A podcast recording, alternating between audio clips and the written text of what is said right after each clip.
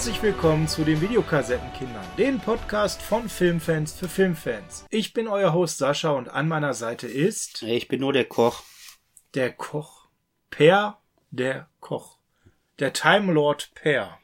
Nee, nur der Koch. Per, ähm, wie geht's dir eigentlich so gesundheitlich nach dieser letzten Folge? Krank. Hast du da, Ich hatte sehr, sehr starke Schmerzen. so schien mir das, dass du da sehr, sehr starke Schmerzen hattest, Per. Und äh, Wie ging's dir, nachdem du gebrochen wurdest?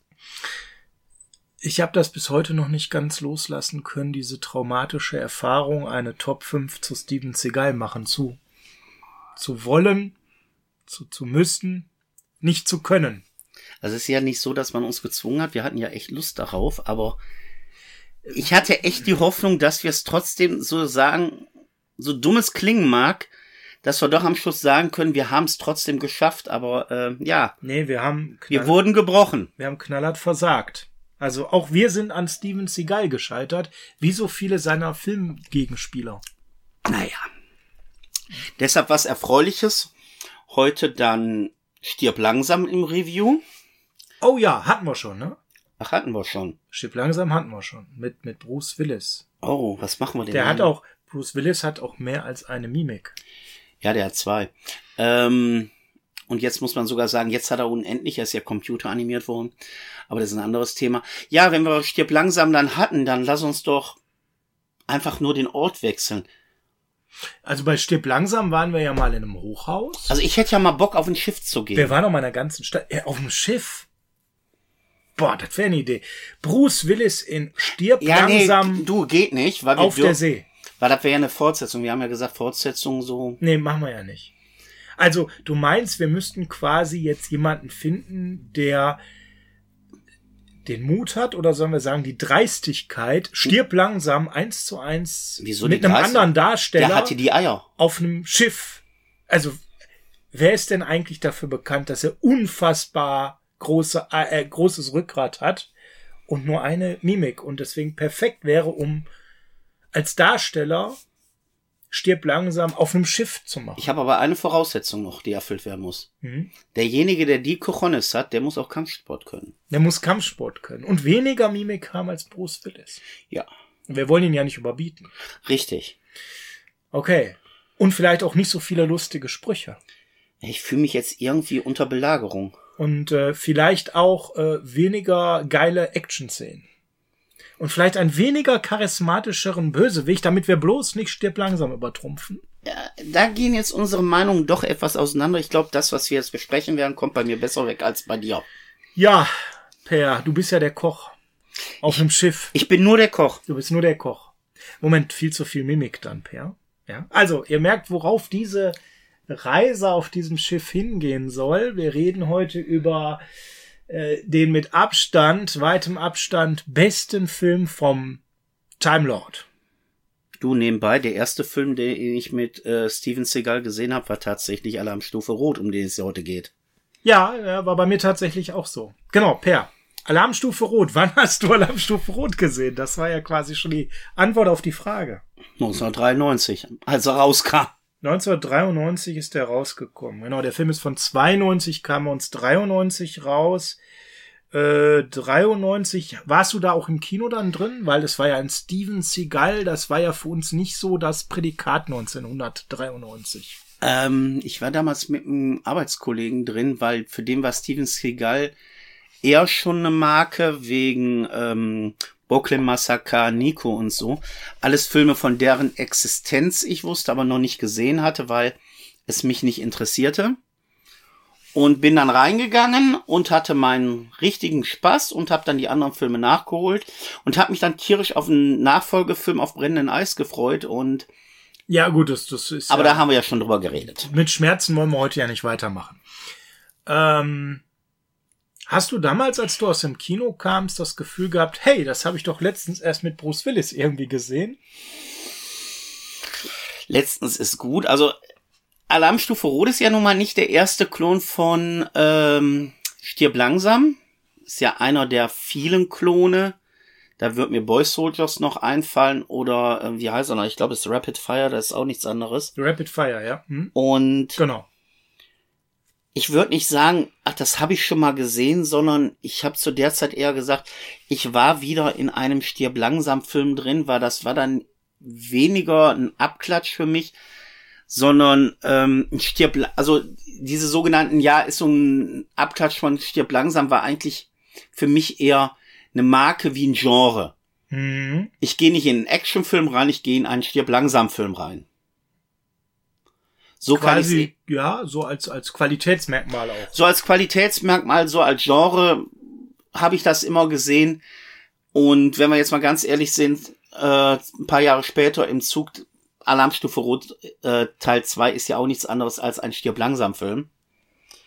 Und dementsprechend, nein, also ich bin da jetzt nicht rausgegangen, boah, da hätten sie sich mal was Neues einfallen lassen.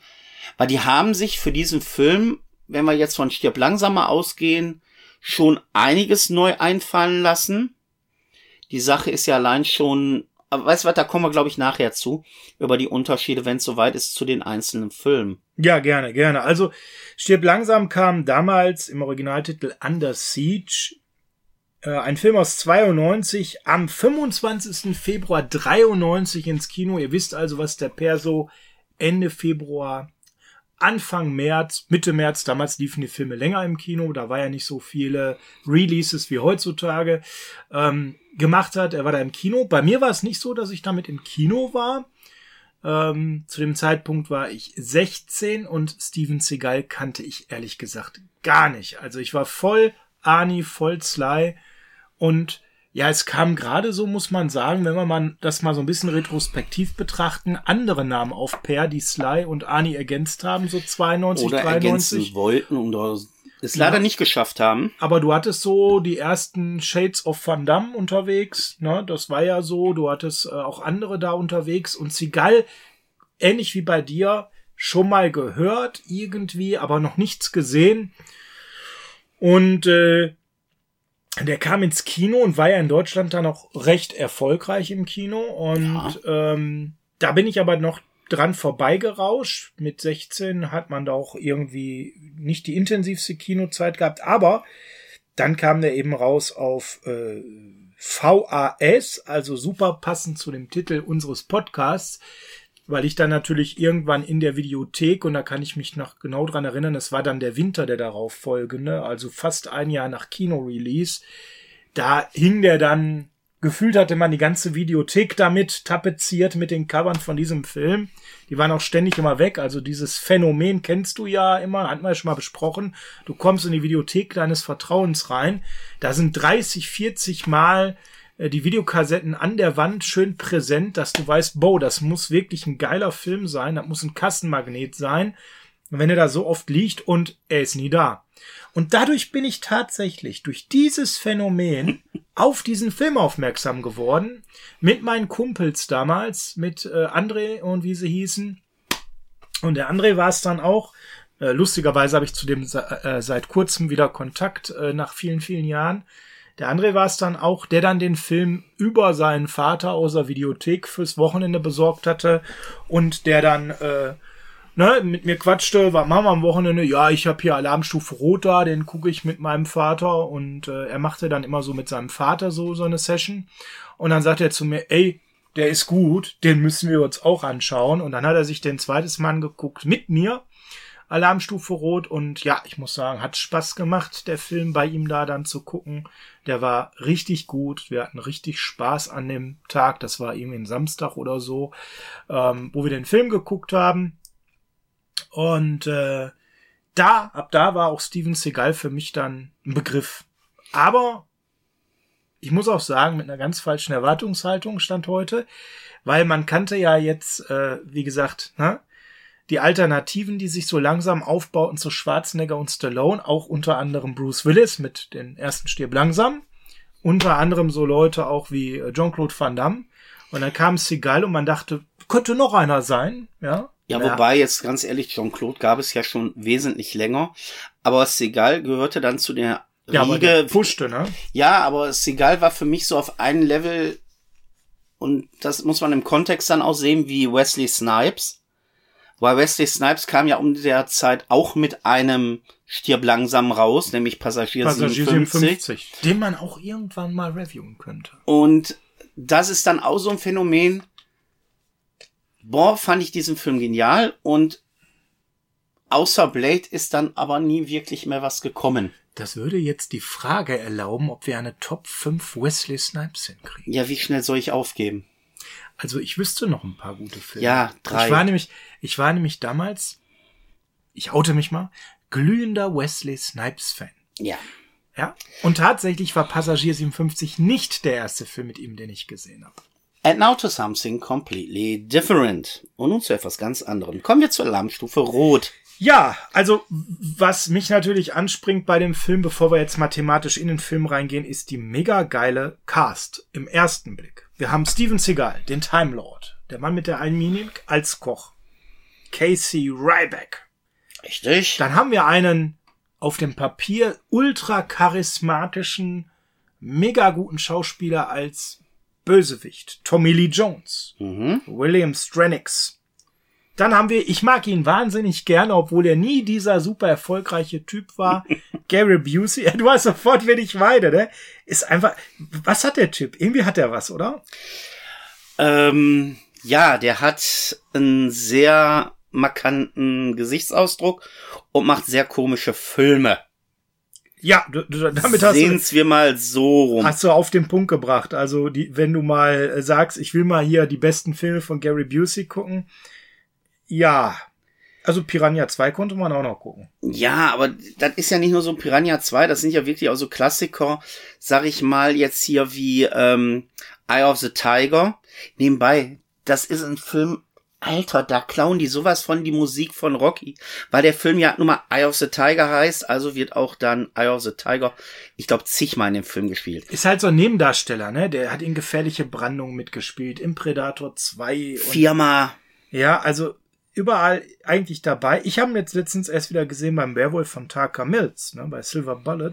Den war ja für die Best of Stephen King. Ja, aber da war er ja äh, nicht ganz so durchgeknallt wie in manch anderen seinen Filmen. Genau, und er ne? spielt gern diesen durchgeknallten. Ich will ihn nur mal so ein bisschen prägnanter erwähnen, weil ich finde ihn cool und an der Stelle der, die Person natürlich, die mich persönlich Anfang, Mitte der 90er sehr interessiert hat, weil ich sie sonst immer in einem roten Badeanzug gesehen habe, die Erika. Ne? Ja, Der Erika spielt auch mit, ne? das Erika, ne? Das war ihr, ihr Durchbruch, der da nie passiert ist. Ach geht, also komm, die war sehr erfolgreich in Baywatch. Und verdammte Axt, ich habe Baywatch nie gesehen, weil ich habe die ersten... War dir zu viel Handlung, oder? Nee, das Schlimme ist bei Baywatch war eigentlich... Ich habe den Pilotfilm gesehen, den fand ich damals annehmbar. Ich habe dann so ein paar Folgen aus der ersten Staffel gesehen und habe festgestellt, das ist keine Serie für mich. Und irgendwann gab es diesen Baywatch-Hype und ich hatte keinen Bock, meine Zeit mit dieser Serie weiter zu verschwenden und wusste nicht, warum die alle auf Baywatch stehen. Und als ich es dann erfahren habe, war die Serie so gut wie zu Ende. Und dann habe ich es auch verstanden, weil Die Handlung. Und Sorf hat mitgespielt. ja, genau. Ähm, aber ähm, ja, es macht noch ein Vierter mit, den finde ich viel, viel interessanter. Ja, aber mal kurz zu Erika. Also ich finde nicht, dass die die Karriere dann hatte. Ja, die Karriere hatte sie Also, nicht.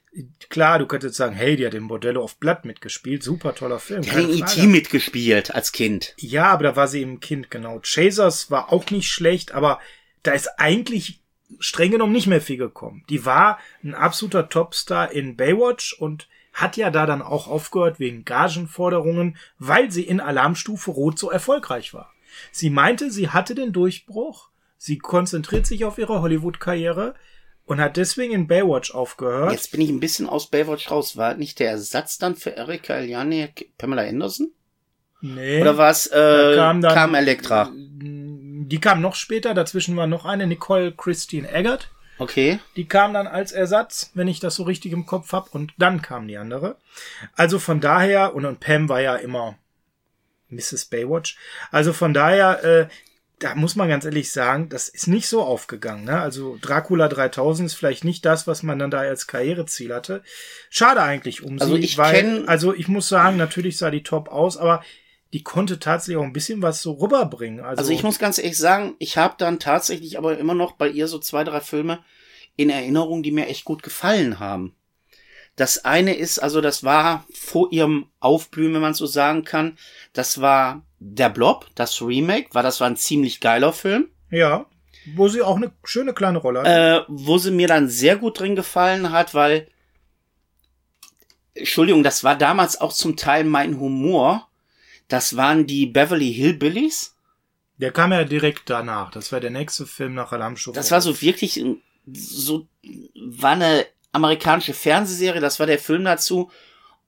Und ja, der Humor ist jetzt nicht der prägnanteste und nicht der beste, aber mir hat der richtig Spaß gemacht.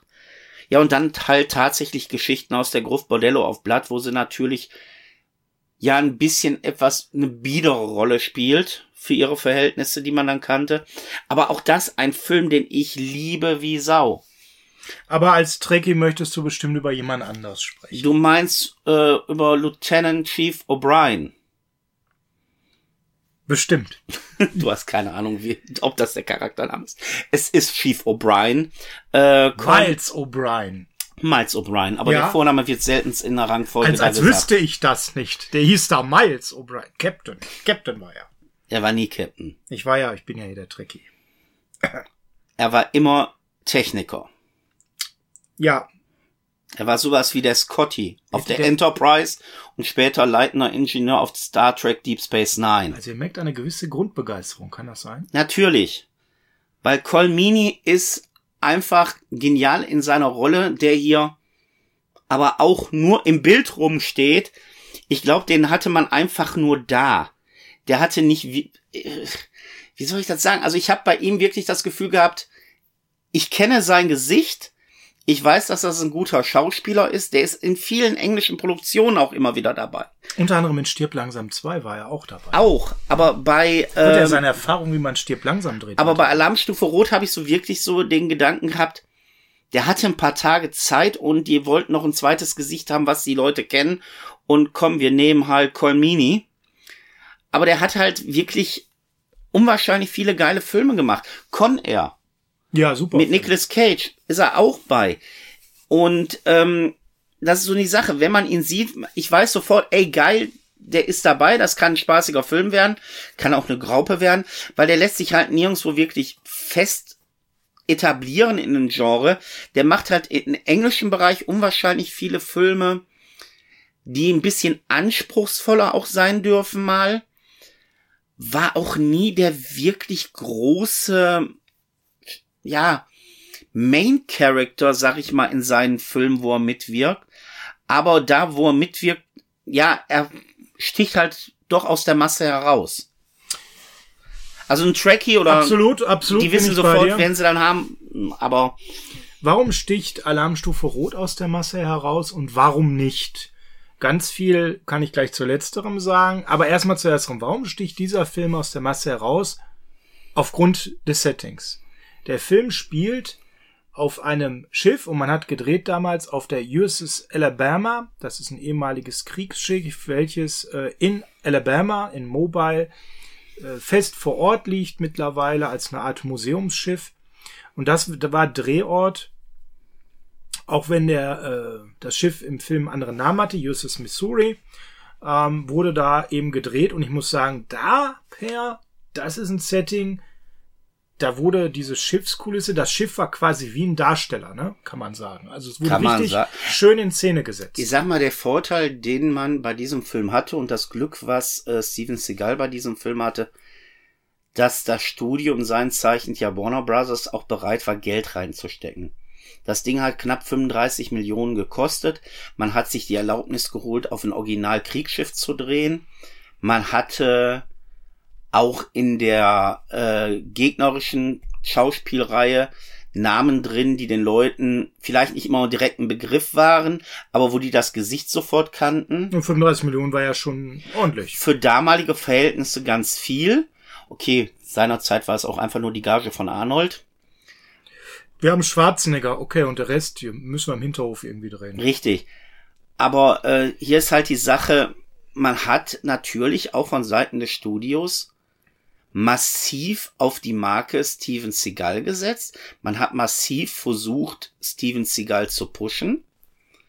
Wie bei fast allen seinen Filmen war sein Gesicht sehr dominierend auf dem äh, Kinoplakat. Du hast eigentlich nur sein Gesicht und darunter die USS Alabama oder Missouri, wie sie im Film heißt. Man hat richtig Hoffnung in dem Film gehabt und Äh, wurden ja aber auch nicht enttäuscht. Also weltweit hatten wir einen Einspieler am Ende von äh, knapp 160 Millionen Dollar bei 35 Millionen Dollar ähm, Produktionskosten. Und damals waren die Werbebudgets ja gar nicht so exorbitant hoch wie heute. ja, du kannst eigentlich immer plus äh, 50, also sag mal, wenn der Film 35 Millionen gekostet hat, rechne nochmal so knapp die Hälfte drauf, nur damals für die Produktion, äh, Werbekosten, dann bist du beim Etat von, ich schätze mal so 60 Millionen. ja, 50 insgesamt. bis 60 hat 150, 156,4 gespielt ähm, in US-Dollar. Also definitiv ein Erfolg. Schon in Amerika seine Kosten locker reingespielt. Die Hälfte des weltweiten Umsatzes ist in Amerika gelaufen. Der Film war aber auch außerhalb von Amerika erfolgreich. Deshalb ja auch ein zweiter Teil und deshalb ja auch dieser Karriereboost bei Steven Seagal, weil der Film an sich war gut und ja, man hat auf ihn gesetzt, aber auch so am Rande natürlich, man hatte, was ich schon hier nicht verstehe, man hatte Tommy Lee Jones, der war ja jetzt zu dem Zeitpunkt 1992 kein No-Name, sondern ganz im Gegenteil. Der war ja ein Name, der war ja bekannt, der brachte ja selber schon viele, viele Filme mit, in denen er aufgetreten ist und hatte eine gewisse Fanschaft. Der ist unter ferner liefen tatsächlich in der Promotion Ja, aber gelaufen. das liegt bei ihm zum Teil daran, er hatte auch eigentlich fast immer nur den Antagonisten gespielt. Er war nie gerade der sympathischste in den Filmen, wo er mitgespielt hat. Mhm. Und das ist so eine Sache. Die bleiben, diese Leute bleiben bei den Leuten nicht so namentlich hängen. Wenn man das Gesicht sieht, sagt man sich, ach, dieses Loch. Der Äh, Drecksack. ich sag mal, sein richtiger Karriereschub kam ja auch ein paar Jahre später, als er einen schwarzen Anzug tragen durfte. Und den, den liebenswerten Unsympath spielen durfte. 1997, ja, fünf Jahre später, genau. Äh, also im Men in Black, äh, Da, da hat ist er dann in die Karriere A-Klasse aufgestiegen. halt geboostet. klar, ne? Und wenn du dann denkst, der hatte ja auch in Black Moon mitgespielt, Ja, gut. äh, ein Film, der auf dem Bu- Drehbuch von John Carpenter basiert. Und wenn du dann auch noch im Hintergrund das Wissen hast, dass er im Sommer auch immer Ski gefahren ist, um das mal so höflich zu sagen, und es dementsprechend bei den Dreharbeiten immer wieder geschneit hat, Hm. dann hat er auch eine Karriere, Erschwert Dreharbeiten, wenn immer wieder ungeplante Schneevorfälle sind. ja, Hm. Also es ist halt, er war am Anfang halt wohl ein sehr schwieriger Schauspieler, der immer das Talent hatte, aber den man nie wirklich in die A-Riege aufnehmen wollte, weil er halt so seine Drogenexzesse halt hatte. Ja, war halt Method Acting, ne? Hat sich da wirklich sehr reinbegeben. Ja, Messers ist ganz nett gesagt. Ja, du hast Ähm, dich verstanden. Ja, also per da, großer Erfolg, das Schiff. Ich glaube, das ist erstmal wichtig. Wenn man jetzt mal so den Film ganz oberflächlich kritisiert, würde man sagen, man hat jetzt hier Steven Seagal genommen und macht aus dem so eine Mischung aus Arnold und Stallone oder vielleicht stirb langsam auf einem Schiff, um den nächsten Star in dieser Richtung zu etablieren. Ist das ganz abwegig, wenn man das so sagt? Ganz abwegig nicht, aber man geht hier andere Wege an. Das, um das zu erklären, müsste man jetzt aber wirklich mal auf die Handlung reinkommen. Ja, das machen wir äh, jetzt mal. Weil Das machen wir jetzt mal. dadurch kann ich eigentlich das erklären, weshalb ich sage, man hat einen anderen Weg gewählt. Okay, also Casey Ryback ist ein ehemaliger SEAL und hat Kampfsporterfahrung und nur einen Gesichtsausdruck. Ja, der wurde bei den SEALs ausgeschlossen, weil er da natürlich äh, ein viel zu harter Hund war, aber auch irgendwie ein Einsatz daneben gegangen ist. Und äh, ja, jetzt gibt's da diesen Captain Adams, der den toll findet äh, aus der Vergangenheit, diesen Ryback und ihn ähm, auf die USS Missouri holt. Der Adams ist dort Kommandant und dementsprechend darf jetzt der ehemalige SEAL mit Kampfsporterfahrung und einem Gesichtsausdruck Was wir aber noch nicht wissen, wir kriegen es ja auch nur immer angedeutet am Anfang. Du hast halt da die Sache halt, äh, Entschuldigung, dass ich jetzt dazwischen grätsche, aber du kriegst ja wirklich nur gesagt, das ist ein Koch, Genau. der ist ein bisschen unorthodox, der wird zum Captain geladen und läuft da ja fast im Privatklamotten rum. ist der Koch. Und äh, die Nummer eins des Captains, also der erste Offizier, Gary Busey, ist nicht so gut auf ihn zu sprechen. Der hält ihn halt für einen Ja. Drecksack, um Genau. mal höflich genau, zu sagen. Genau, Schmierfink, ja. Ähm, der versteht auch nicht, dass sein Captain so viel auf ihn hält. Und du kriegst eigentlich nur angedeutet, dass mehr hinter ihm stecken muss, weil der Captain sagt ja so schön, ja, äh, mit ihrer Menge an Auszeichnungen, äh, ich würde bitte noch in Gala-Uniform kommen, wenn ich so viele hätte wie sie. Alter, ich würde damit protzen. Und es gibt halt die fette Party, ne? Ja, der Captain hat Geburtstag. Genau. Und äh, es ist die letzte Fahrt des Schiffes. Das wird auch noch so am Rande erwähnt. Das wird ausgemustert. Da spielt dann eine fette Band und äh, ne, es wird da halt die dicke Party geladen. Und es wird ein Star Playmate eingeladen, nämlich Jordan Tate, gespielt von Erika, ohne roten Badeanzug. Ja. Und Wobei, das ist, finde ich, immer so lustig bei ihr. Äh, sie wird oft immer äh, so von manchen Crewmitgliedern, weil wer merkt sich schon den Namen von einem Playboy Bunny, immer nur als Miss Juli 89 äh, benannt. Und ganz lustig ist, sie hat ja auch tatsächlich in der Ausgabe im Playboy einen Auftritt, im Original. Genau. genau in der Ausgabe ähm, von Juli 89 ist sie tatsächlich das Playmate. Also so abwegig war das gar nicht. Nee, ganz und gar nicht. Sie hatte diese Vergangenheit ja. Ne, Im Prinzip hat sie sich selbst aus der Vergangenheit ein Stück weit gespielt. Ja, und jetzt gibt's da eben was zu essen, Schmackofatz lecker, und das macht natürlich der Koch, der Ryback. Ja? So, das ist jetzt erstmal das Grundsetting, oder habe ich da was vergessen? Das ist erstmal das Grundsetting. Ja. Dann hast du es halt so, dass der erste Offizier das irgendwie dann aber alles an sich reißen möchte und möchte der ganzen Crew eigentlich die Krill. Party gönnen Ja. Gary Busey, wie, wieder irre. ne? und ist halt der Gönner und sagt, hör mal, du, du brauchst hier gar nichts äh, kochen. Äh, dein Fraß mag ich eh nicht. Und die ganze Küchenmannschaft geht jetzt mal oben feiern. Und du, dich kann ich nicht leiden, dich sperre ich erstmal ein. Du wirst erstmal isoliert, einfach nur weil ich kann dich nicht leiden. Und du kommst nicht in die Arrestzelle, weil du sagst mir ja gerade, ey, wenn mein Chef erfährt, dass du in Arrest bist, krieg ich Ärger. Ja, dann kommst du auch nicht in die Arrestzelle. Nein, du kommst in die Kühlkammer, du blödes Stück. Dreck. Ja, also ganz früh wird dieses Grundsetting aufgemischt und dann erleben wir eigentlich schon den riesen Spin, der dann so die Handlung vorantreibt, nämlich das Auftritt William Stranix, also der Hauptbösewicht Tommy Lee Jones. Der führt nämlich hier per was Besonderes im Schilde. Ja, der ist halt der Typ, der die Band macht. Der führt halt nichts im Schilde.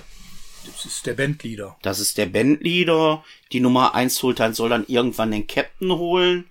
Was er macht, dummerweise gibt er ihm eine Kugel in den Kopf und dann kriegt die Sache auf einmal einen ganz üblen Spin. Ja, weil die mit äh, nuklearen Sprengköpfen Musik machen wollen. Richtig. Die ganze Crew wird eingeschlossen und die stellen dann fest, ey, wir haben hier noch äh, nukleare Sprengköpfe, damit können wir was machen. Lass uns mal eine Erpressung starten. Lass uns mal die Revolution beginnen. Und ich glaube, so viel kann man bis hierhin auch noch erzählen, dass Krill auch irgendwie Hintergedanken hatte, weswegen er ihn da eingesperrt hat, ist, glaube ich, relativ offensichtlich. Ja, okay, ähm, er wusste ja gar nicht, wer er ist. Das ist ja das Geile, was ich dann so in dem Film noch habe, dass er sich ja dann seine eigene Akte zeigen lässt. Was hat mein Captain von mir gedacht? Und kriegt dann erstmal vor Augen gehalten, dass mein eigener Captain mich für eine geistig nicht gefestigte Person hält, die eigentlich in dem Job nichts zu suchen hat. Womit er ja wohl recht hatte. Richtig.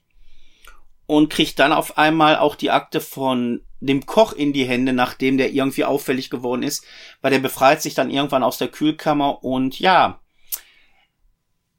setzt sich in einer Art zu Wehr, die nicht einem Koch gebührt, sondern der ist etwas härter drauf.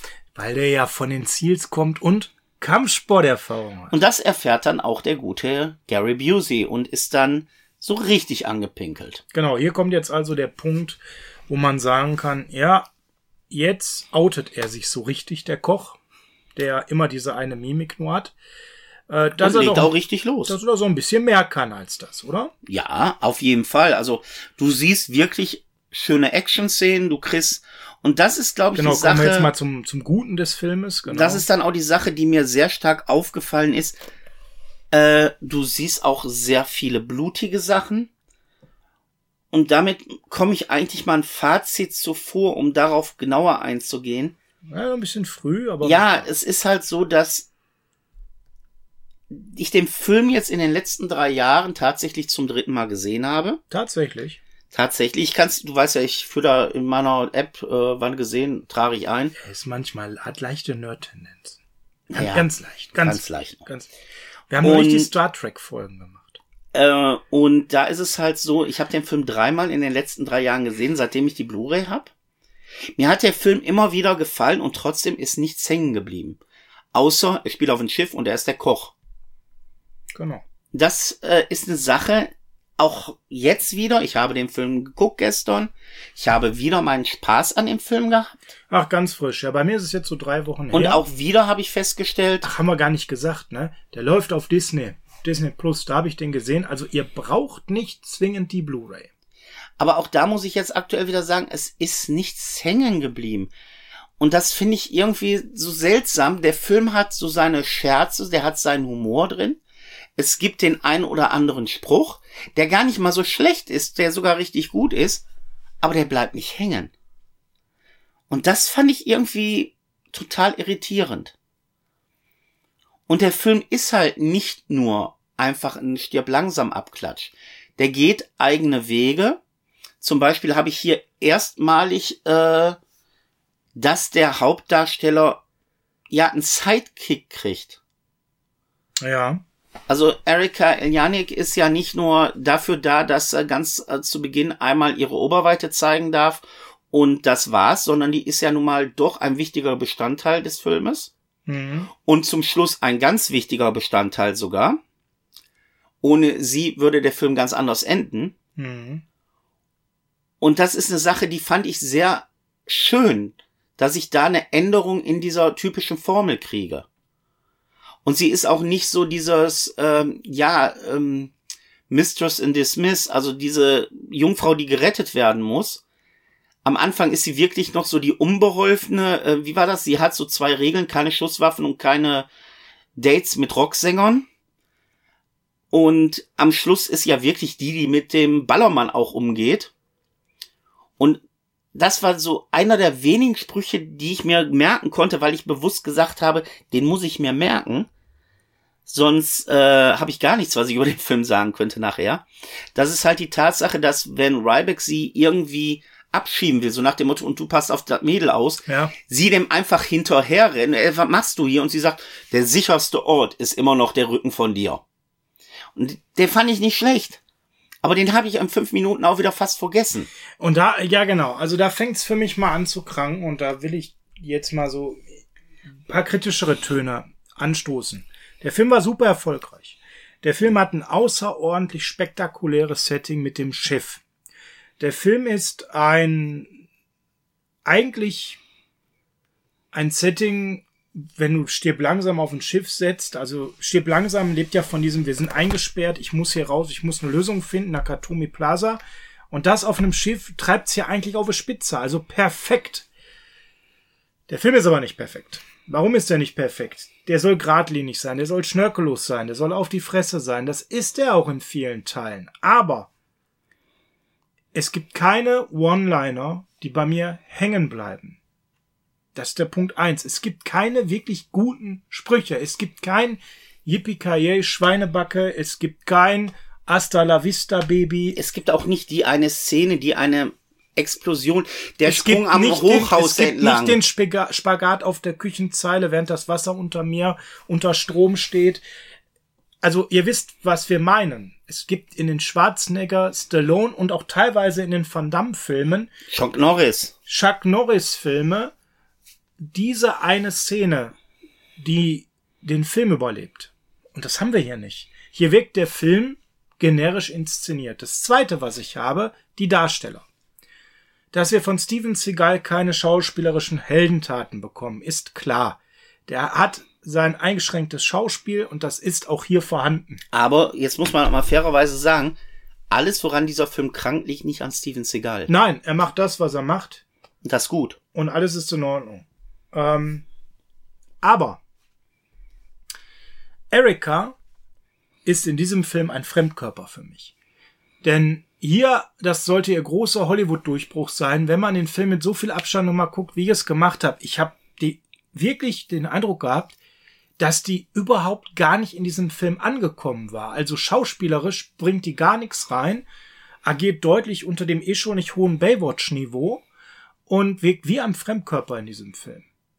Dann habe ich Gary Busey, der wieder irre spielt, der auch eine Rolle hat, die super zu ihm passt, also eigentlich perfekt besetzt, aber er greift in dieser Handlung nicht so als Rädchen in die anderen Rädchen, wie es soll. Das wirkt eher wie Stückwerk. Das hängt für mich ganz viel an Tommy Lee Jones, der so spielt, als wäre den ganzen Film auf Drogen gewesen. Ich sag das mal ganz offen, ja. Der diese, diesen Bösewicht total überzeichnet spielt, aber nicht für mich. Ich kann nur von mir reden. In einer guten Form. Für mich in einer Form, dass er diesen Film als Bösewicht karikiert. Und was habe ich dann am Ende? Ich habe ein geiles Setting.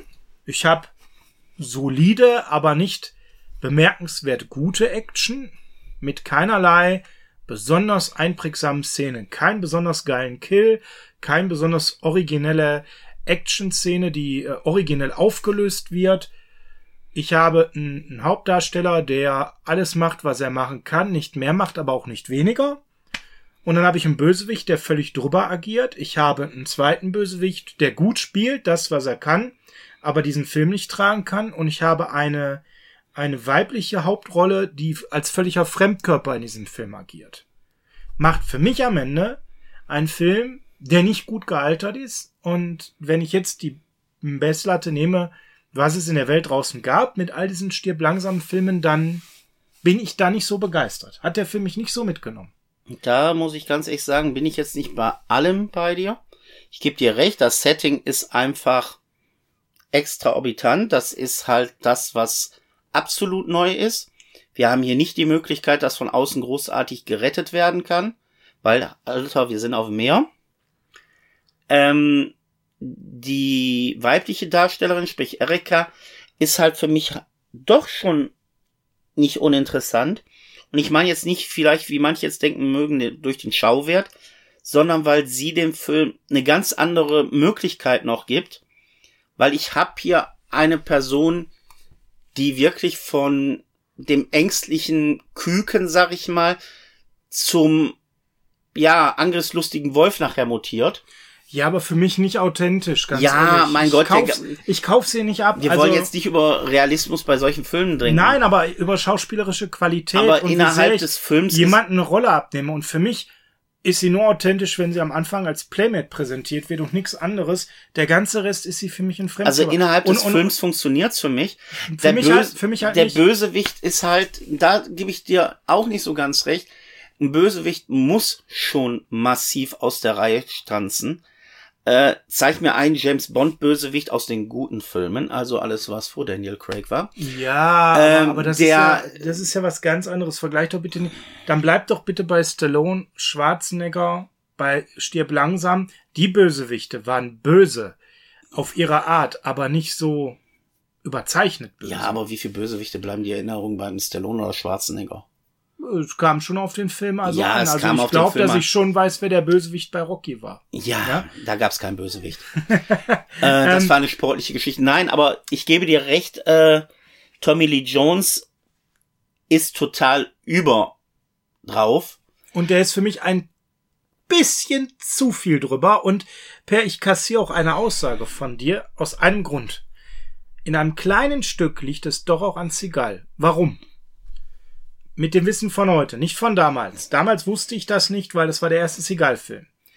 Wenn man schaut, was er vorher gemacht hat und diesen Film sich anschaut, dann hat dieser Film die gleichen Probleme, die seine alten Filme hatten. Er spielt Bier ernst mit einer versteinerten Mimik, also er spielt quasi gar nicht. Ja, das ist das, was er kann. Aber einen feinen Unterschied gibt es zu zwei, drei Filmen später. Wenn ich Exit Wounds oder auch den Glimmerman oder sowas nehme, dann hat er später einen Anflug von Selbstironie gehabt, wenn er seine Sprüche brachte. Einen Anflug von Augenzwinkern. Ein bisschen Leichtigkeit. Ja, und das fehlt hier total. Total. Es ist bierernst, wie er das rüberbringt. Der bringt die Sprüche raus. Und warum bleiben die Sprüche bei mir nicht hängen? Weil er sie bierernst rausbringt und sie auch ganz oft keinen Mehrwert im Film darstellt. Also es ist schon frappierend, da gebe ich dir ganz recht, dass die einzigen beiden Sprüche, die mir in Erinnerung geblieben sind, die von Erika Eljanik sind, von wegen der sicherste Ort ist hinter dir zu sein. Und Ja, der von Tommy Lee Jones. Und den muss ich ganz ehrlich sagen, der wird auch in so einer schönen Art und Weise rübergebracht. Das ist in dem Moment lustig, wenn Tommy Lee Jones mit Chief O'Brien, ich bleib mal bei diesem Namen, ähm, dann unter Deck gehen, finden auf einmal einige Leichen ihrer Crews, weil die von unserem Ryback ähm, zum Küchendienst verdonnert worden sind. Ich sag's mal so rum. Und Tommy Lee Jones halt seinem Kollegen nur anguckt und sagt, ey, Alter, warum hast du den nicht verpflichtet? Egal, was der gekostet hat, der wär's wert gewesen. Das sind so die Sprüche, die ich dann halt genau.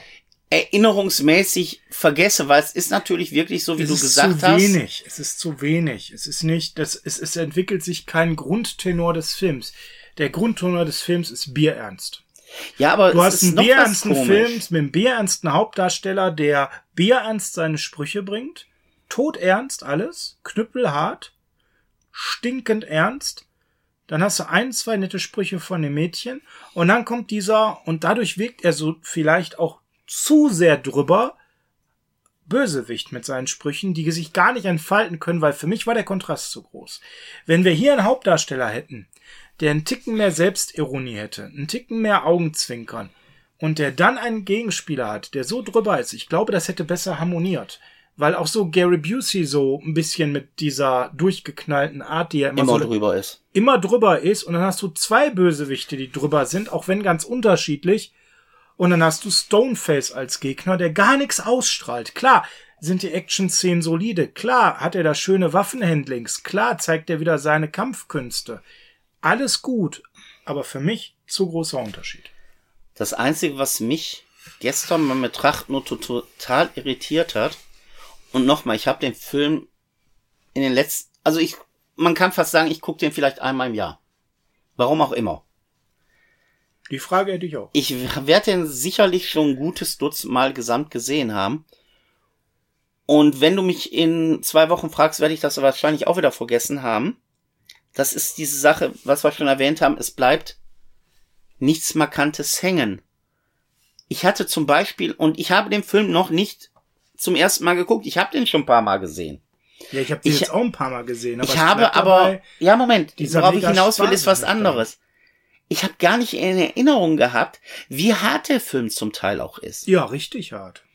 Also ich rede hier jetzt nicht nur von irgendwelchen Shootouts, Nee, nee. sondern gerade zum Ende sind so drei Szenen drin gewesen, wo ich mir gesagt habe, Alter, das ist ja richtig heftig. Das ist einmal, wenn Ryback jemanden den Kehlkopf rausreißt und du das recht deutlich erkennen kannst. Und das ist dann in diesem, und man kann jetzt noch mal sagen, in diesem epischen Messerkampf, weil dieser Messerkampf zwischen Seagal und Tommy Lee Jones ist irgendwie auch schon aus dem Gedächtnis bei mir wieder getillt worden. Ich weiß, es gibt halt am Schluss diesen Messerkampf zwischen beiden, ja, aber warum? weil er nicht episch ist. Warum ist er nicht episch? Das kann ich dir nicht sagen. Es fehlt Weil einfach. Tommy Lee Jones es nicht beherrscht und es überhaupt gar keinen richtig Kampf auf Augenhöhe gibt. Du hast jemanden, der überhaupt gar keinerlei Kampferfahrung hat als Gegner, der in einem Kampf besiegt wird. Das macht überhaupt gar keinen Sinn. Ja, und deshalb bleibt bei mir auch nicht wirklich lange haften. Und ich sage dir, in zwei Wochen habe ich das auch komplett aus dem Gedächtnis wieder gestrichen, dass allein in diesem nicht epischen Endkampf zwei so heftige Szenen drin sind. Zum einen die Szene, dass äh, Seagal dem das Messer on Kamera in den Schädel frontal rammt. Von oben nach unten. Ja. ja. Und das andere ist, dass der dem mal eben ein Auge rausreißt. also nicht umsonst war der Film ja auch äh, lange immer wieder geschnitten. Ja, im ne? Kino war der damals geschnitten, da war der tatsächlich im 16, die kann ich dann damals nicht. Auf Video habe ich die auf 18 gesehen. Und auch da muss ich sagen, habe ich es nicht mehr gewusst, weil, und das ist das Kuriose bei diesem Film für mich. Ich mag den Film, wo ich ihn gesehen habe. Ich mag den Film, wo ich ihn jetzt geschaut habe. Der gefällt mir nach wie vor. Der ist okay, ja. aber der ist so generisch, dass ich den wirklich in kürzester Zeit von der Handlung, von den Szenen, von den Darstellern wieder komplett vergessen habe. Ich habe dir ja vorhin äh, vor Aufnahme gesagt, hör mal, ich hatte ganz vergessen, dass Tommy Lee Jones mitspielt. Ja, und das ist ja bezeichnend, ne? Weil Tommy Lee Jones, auch wenn sein Karriereboost jetzt kurz danach mit Stirb lang, äh, mit, mit, mit einem Man in Black kam, ist er eigentlich ein Top-Charakter-Mime. Aber auch mir, der den sehr mag, ging das so, dass ich den jetzt auf Disney angeschmissen habe und ich hatte den wirklich länger nicht gesehen und ich dachte, ach ja, Tommy Lee Jones spielt mit. Ach ja, Gary Busey spielt mit. Ich hatte nur noch die Erika und den Steven im, im Kopf. Mehr eigentlich nicht, ja. muss ich sagen. Und ähm, das klingt jetzt alles viel kritischer, als ich es meine. Der Film ist keine Graupe. Das ist der beste Steven Seagal-Film und der ist auch an sich gut. Wie gesagt, die Action ist gut. Die Musik, die haben wir noch gar nicht erwähnt, finde ich sehr gut. Solide, passt, unterstütze Film tolles Setting auf dem Schiff. Selbst die Handlung in ihrer Welt ist logisch. Ja. Das kommt ja auch noch hinzu. Die Handlung in ihrer Welt, in der sie spielt, ist logisch. Klar, sie ist unrealistisch, aber sie ist nicht so unrealistisch, dass es in der eigenen filmischen Welt nicht mehr passt. Und das finde ich halt äh, schon perfekt gelöst. Nur halt, es ist halt, ja, der Film gefällt mir wenn mich einer fragt, du hast du Lust, äh, Alarmstufe Rot zu gucken, wenn du so in ein paar Wochen ankämst, würde ich sagen, ja, klar, schauen wir, macht Spaß. Aber ich habe die Hälfte von dem, was wir jetzt, wo wir jetzt drüber geredet haben, wahrscheinlich mehr als der Hälfte, schon wieder vergessen. Weil nichts in diesem Film drin ist, was wirklich hängen bleibt, außer halt Erika Ljaniak, die darf einmal blank ziehen. Steven Seagal spielt mit und es spielt auf dem Boot. Und das Einzige, was wirklich in Erinnerung geblieben ist, und das ist das Schlimme, das ist, äh, wenn Gary Busey als Frau verkleidet dann durch die feiernde Menge geht, um äh, eine Show abzuziehen. Das ist, das ist das Einzige, was wirklich hängen geblieben ist. Die ganze Action, die ganzen Shootouts, die ganzen Gewaltspitzen. Die ziehen so an einem vorüber. Die, ja, die, die, die nimmst du zwar wahr, die nimmst du hin, die sind auch recht heftig, du nimmst die auch in dem Moment heftig wahr. Aber es verblasst auch alles wieder. Das ist einer dieser Filme, die du immer wieder schauen kannst, weil es verblasst. Ja, und das meine ich, ne? Wenn du jetzt bei Bruce Willis Nakatomi Plaza nimmst, da gibt's vier, fünf Actionsequenzen, die bleiben für immer haften. Und genau das fehlt hier leider. Ja. Ähm, Nochmal zu der Härte. Wie gesagt, der Film ist geschnitten in 16er gewesen. Das ist nicht viel, das sind knappe 10 Sekunden auf drei Szenen, aber es geht immer um diese Gewaltspitzen. Wahrscheinlich die, die ich erwähnt habe. Es ist einmal die Szene mit dem, mit dem Messer, wo Ryback hingeht und den Bösewicht. Da ist der Film auch schon gute 70 Minuten halt mit dem Messer traktiert und da ist so ein bisschen rausgeschnitten, wie krass das dann eben ist in dem Moment, weil er da ja noch den Arm bricht und das Messer dann irgendwie äh, bis in die Achselhülle reinrammt. Dann äh, eine Szene, die mit dem Sägeblatt, Stimmt, du, die habe ich auch schon wieder Auch vergessen. da, auch da einfach eine Gewaltspitze, wie das Sägeblatt da weiter schneidet. Dann das Auge höchstwahrscheinlich. Und dann das Auge zum Schluss, genau. Das ist ja dann schon der Endfight gegen Tommy, ja. Und das kannte man sogar schön lösen. Du wirst äh, das Messer im Kopf noch drin gehabt haben und dann wirst du das mit dem Auge nicht mehr gebraucht haben. Ja. Per, wenn wir mal ganz kurz über VÖs uns unterhalten, müssen wir da irgendwas beachten? Eigentlich nicht, also sollte die 18er sein, weil der ist immer noch ab 18. Was schön ist. Ist ja schon ein wichtiger Hinweis, der ist nicht neu eingeschätzt worden.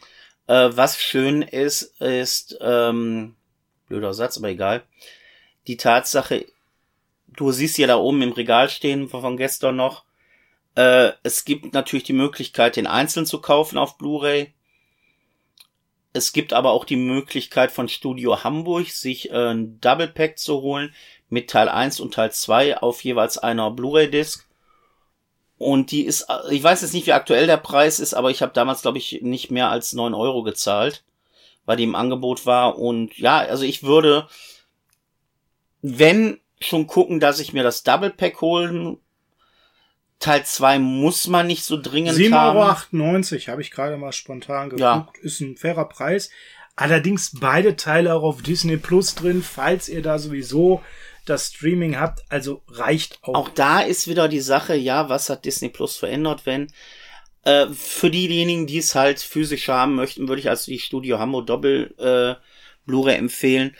Und wenn wir schon beim Double sind, auch dann noch zwei Sachen zu der Fortsetzung. Es gibt halt auch Alarmstufe Rot 2.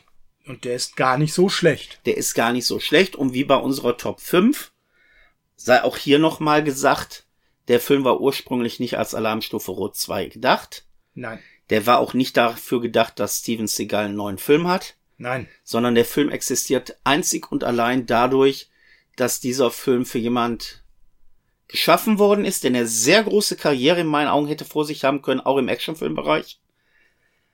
Äh, nämlich Brandon Lee, der leider auch vor Dreharbeiten damals gestorben ist. Das war die Geschichte, dass er diesen Unfall bei den Dreharbeiten zu The Crow, die Krähe hatte.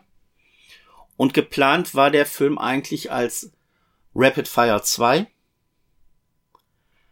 Und wenn man sich Rapid Fire anguckt, wenn man sich Showdown in Little Tokyo mit Dolph Lundgren anguckt, dann weiß man, was man hätte kriegen können von Brandon Lee, wenn er diesen Film gemacht hätte und wenn noch weitere gekommen wären. Aber das ist leider der Fluch wie bei seinem Vater. Es hätte wirklich eine große Karriere auf beiden noch gewartet, die wir leider nicht bekommen haben wegen diesem tragischen Unfall. Und das Studio ist halt hingegangen und hat gesagt, okay, wir haben alles vorbereitet für Rapid Fire 2 oder wie immer der, der andere geheißen hätte. Ähm, wir müssen drehen, weil wir haben alles vorbereitet. Wir können das Ding jetzt nicht einfach links liegen lassen und haben dann festgestellt, immer, wir haben doch diesen Under Siege oder wie er auf Deutsch wesentlich besser heißt. Das muss man auch sagen. Alarmstufe Rot ist für mich ein wesentlich besserer Titel als Under Siege. Ähm, Under Siege 2 Dark Territory. Ja, da, allein da finde ich schon Dark Territory nicht so gut. Aber es ist halt so, dass man dann sich dann an Alarmstufe Rot, an das Siege erinnert hat und hat dann gesagt, okay, wir machen, wenn wir schon eine Fortsetzung machen, dann machen wir jetzt eine Fortsetzung zu Under Siege. Und der Film hat geklappt, aber auch da, es ist nichts Bleibendes in Under Siege drin. Ich weiß, es spielt im Zug. Ich weiß, Catherine es hat, Heigl spielt mit, habe ich mir noch gemerkt. Okay, ich weiß, es hat irgendwas mit äh, Computern zu tun, aber auch da muss ich ganz ehrlich sagen, wie bei Teil 1 ist es nichts haften geblieben.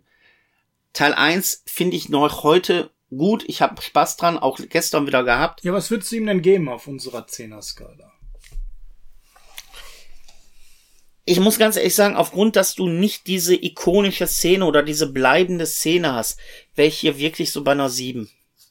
Oh ja, das ist dann, also das fairer. Ich habe jetzt so vom Podcast eher so eine 8, 8,5 Eindruck bei dir gehabt, tatsächlich. Weil ich wäre auch bei einer 7. Also alles also, ich möchte mir gar nicht so viel absprechen. Der Film ist eine 7, der ist auch vielleicht eine 7,5. Aber auch nicht mehr. Und man muss ja ganz klar sagen, das sollte der Durchbruch von Seagal sein. Das war er in dem Sinne in dem Moment auch. Nur es kam nichts mehr danach. Es kam noch der auch gute zweite Teil, der ist vielleicht einen halben Prozentpunkt schlechter als der erste. Ja, es kam aber auch auf brennendem Eis. Und wie all das, was wir genannt haben, also im Endeffekt es kam noch ein bisschen Exit Wounds und Glimmerman, aber ansonsten war da nicht mehr viel und ganz schnell ab äh, in die B-Movie-Action und vielleicht am Ende sogar, weiß nicht. Ja, sagen wir nicht B, aber Direct-to-Video war es. Direct-to-Video, B-Movie später und irgendwann in die ganz schlimme Ecke.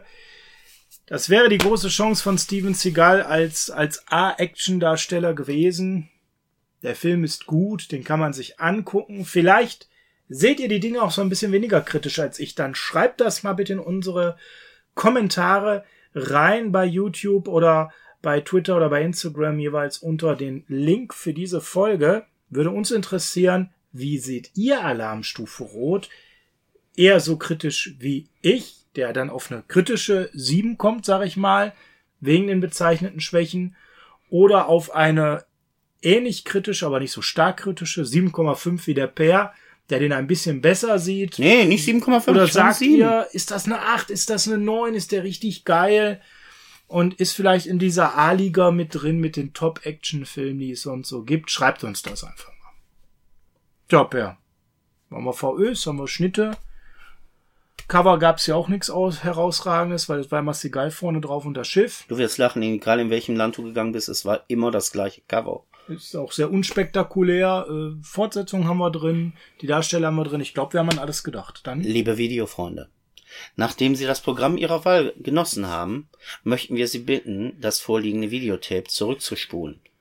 Sollten Sie dem nicht Folge leisten, werden Sie mit 1 Euro Strafe oder einem aktuellen Steven Seagal Film bestraft. Auf Wiedersehen. Ciao.